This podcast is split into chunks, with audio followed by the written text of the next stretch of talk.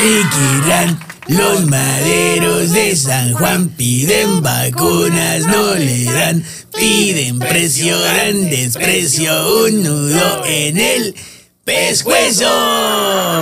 Sí, cuarta transformación. Ya da risa de coraje. Oye, pues los gringos le dijeron, mira, vacunas no te doy.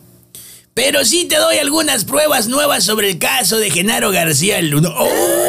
¡Uy! Dijo el gobierno federal. Olvida que te pedí, vacuna.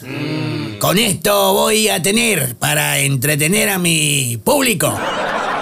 En lo que se me ocurre otra ocurrencia. Fíjate, tan contento que amaneció ayer el presidente cuando toma la entre tercera y yo el macanazo. Protesta femenina contra la bandidatura de Félix Salgado Macedonio en el Zócalo. No, y otra en el Congreso. En este caso de defender a Félix Salgado Macedonio, el presidente se portó como ese cholo necio que bien que sabe que le van a tortear la jeta, pero de todos modos ahí va de aferrado como diciendo, Nel, Nel, yo le voy a brincar a paro a mi homie Salgado Macedonio y ps, lo que tenga que ser que pues que hules que... El pasado lunes al presidente no se le coló un morro a la mañanera como cualquier pelo que se cuela a cualquier sopa en cualquier fonda.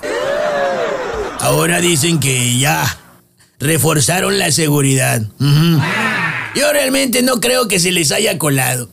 Más bien yo creo que fue el rodaje de esa escena el que le salió muy mal y como pues no pegó, pues ya no se podía repetir, ¿verdad? Ah, son los clásicos errores que pasan cuando los programas son en vivo.